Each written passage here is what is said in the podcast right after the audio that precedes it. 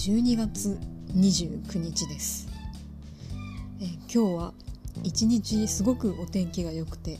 えー、神様に感謝したいと思える一日でした。まあ今日に限らず12月の神様にはいろいろと感謝したいことがあるんですけれどもまあそれはそれとして、えー、今日一つ達成したことがありまして、えー、それというのが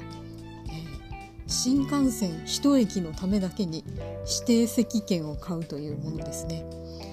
えー、以前はそんなことを全くできなかった、えー、たとえ新横浜出張の時に激しい吐き気を伴う体調不良に見舞われた時でさえそれはできなかった、えー、今回はそれにより、えとても静かで落ち着いた環境というのを、え買うことができましたね。あそれともう一つヤクルト1000というのをやっと、え初めて買いました、えー、これを飲んで寝たらどんなことになるのか、